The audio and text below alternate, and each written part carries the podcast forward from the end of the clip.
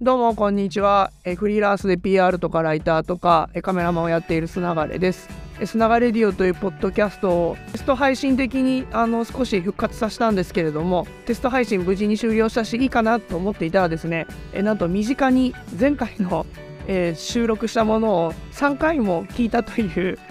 えー、人がいたいましたので嬉しいお話ですのであのもうちょっとちゃんと更新しようかなと思ったということで、えっと、今日は、えー、この収録をしております。でちょうどですね Facebook が僕の5年前をあの写真を上げてたんですけれどもなんと5年前に僕はオフィシャルカメラマンデビューを、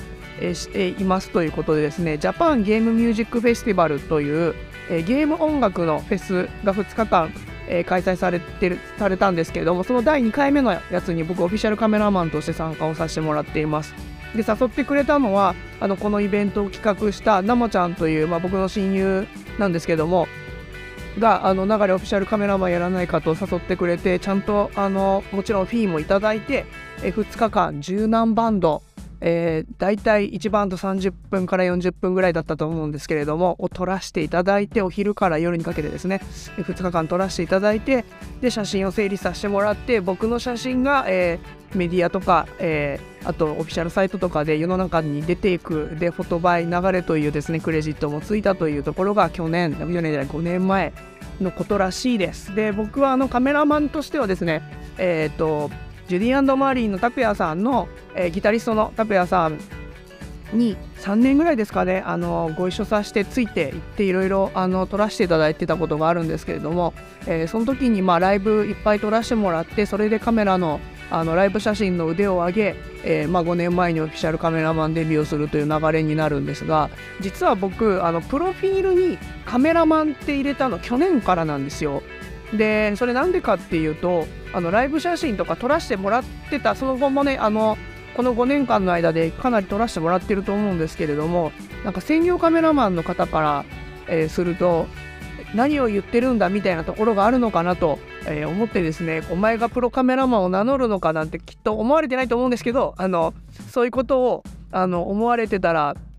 嫌だなとかあと専業カメラマンの方に比べてもちろん時間も、あのかけてる部分はあのそこまで行ってない可能性もありますしあと僕カメラ学校みたいなところに行ったわけではないのであの現場で覚えていくスタイルであのどんどんどんどんあの腕を上げたりあと機材を購入するこ高い機材を購入することであのとその時一番性能が良さそうなレンズと、えー、カメラ本体を買うっていう形で腕をあの僕はどっちかっていうとあの最新機材で賄うみたいな。逆に言うと最新機材をめちゃくちゃ使いこなせることによってあの現場でまあ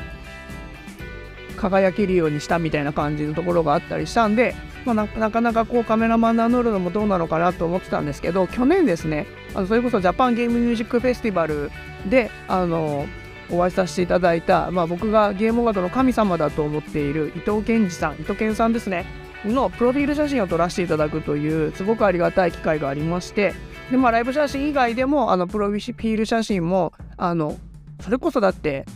本当にすごい人ですからね伊藤健さん。大物のプロフィール写真を撮らせていただいた。これまでもプロフィール写真撮らせていただくことありましたけどちゃんと本当にガチ、えー、結構な値段するスタジオ借りあのスタッフもいで、えー、プロフィール写真を撮らせてもらうみたいなことをあの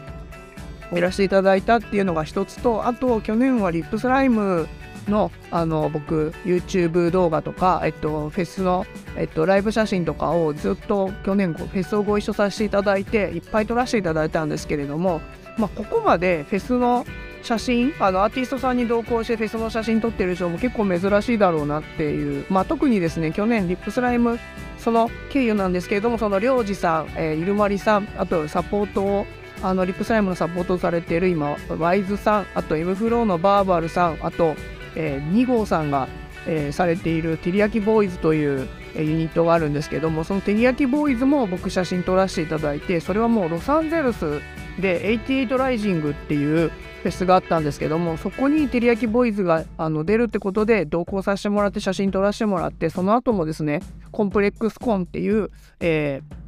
これもロサンゼルスで開催されたあの大きなイベントの時も写真撮らせていただいていて、まあ、これも結構珍しいことだろうということでもうこれはカメラマン名乗って大丈夫じゃないかなっていうことで、えー、プロフィールに書かせてもらいました。でまああとあの覚悟を決めないとなっていうところもあってあの全然趣味でやってるわけではなくお仕事としてこれまでもこの5年間あのカメラマンとしての仕事もやらせてもらってるんですけれどもプロフィールに書くことによってあの自分の意識を変えるというかよりあのちゃんとプロ意識を持つということもあって、えー、今年じゃない去年からプロフィールに書かせてもらっています。でプロフィールに書くと面白いものであの僕を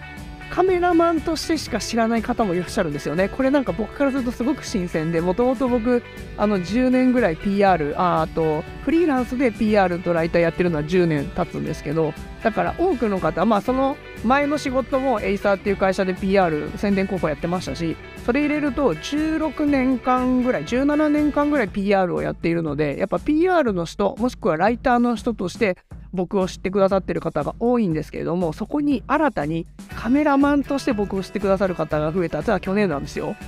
そうそれが嬉しくてですねそうであのそういう方からすると僕が逆に PR とかライターやってるってことが驚かれることになったりするんであなんかすごいあの相乗効果というか個人的にはめちゃめちゃ面白い相乗効果だなと思って、えー、今あのプロフィールに入れさせてもらってます。で、えっと、僕の場合はあのカメラ撮るだけじゃカメラ写真撮るだけじゃなく、え現場で動画も撮るし、えー、写真も撮るっていうかなり特殊な撮影方法をしてましてこれいろんなフェスとかであの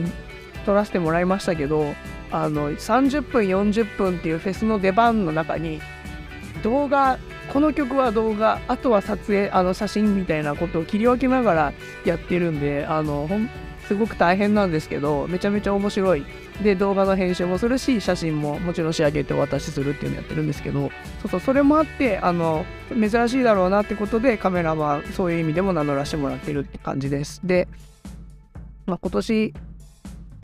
そうですね。なんかそうやって振り返るとカメラマンっていうプロフィールに入れるまで5年かかってるのか、まあ、4年かな？かかってるのかって思うと新しいことを始めちゃんとお金をもらい仕事にするっていうのは、まあ、やっぱり7年ぐらいのスパンをかかるのかなっていう、まあ、拓也さんとのやつも入れてですね合計するとあの7年以上経ってたりすると思うんで、まあ、それぐらいかかるんだろうなと思うと今からまた新しいことを始めてプロフィールに書くなら何やろうみたいなことを今日あのうっすら考えてたっていう感じです。何やろうかな。もうその PR とライターは結構近いんですよね。あの業種的に。であのたまたま世間が、えっと、PR とライターまあ、温度メディアとかも、P、あの広報の人かけた方がいいよねってことで僕ライターやってたらそれであのたまたまこう交通事故のようにぶつかったおかげであのすごくお仕事いただいたりするところもあるんですけれども、まあ、カメラマンもあの写真だけじゃなくて、えっと、Vlog やったりとかあとあのバウンシーで動画ライターっていうのをあのやらせていただいてたりするんですけど動画もやってたらそれもうまい具合にバーンと噛み合ったりとかしてるんでまあ次なんだろうな。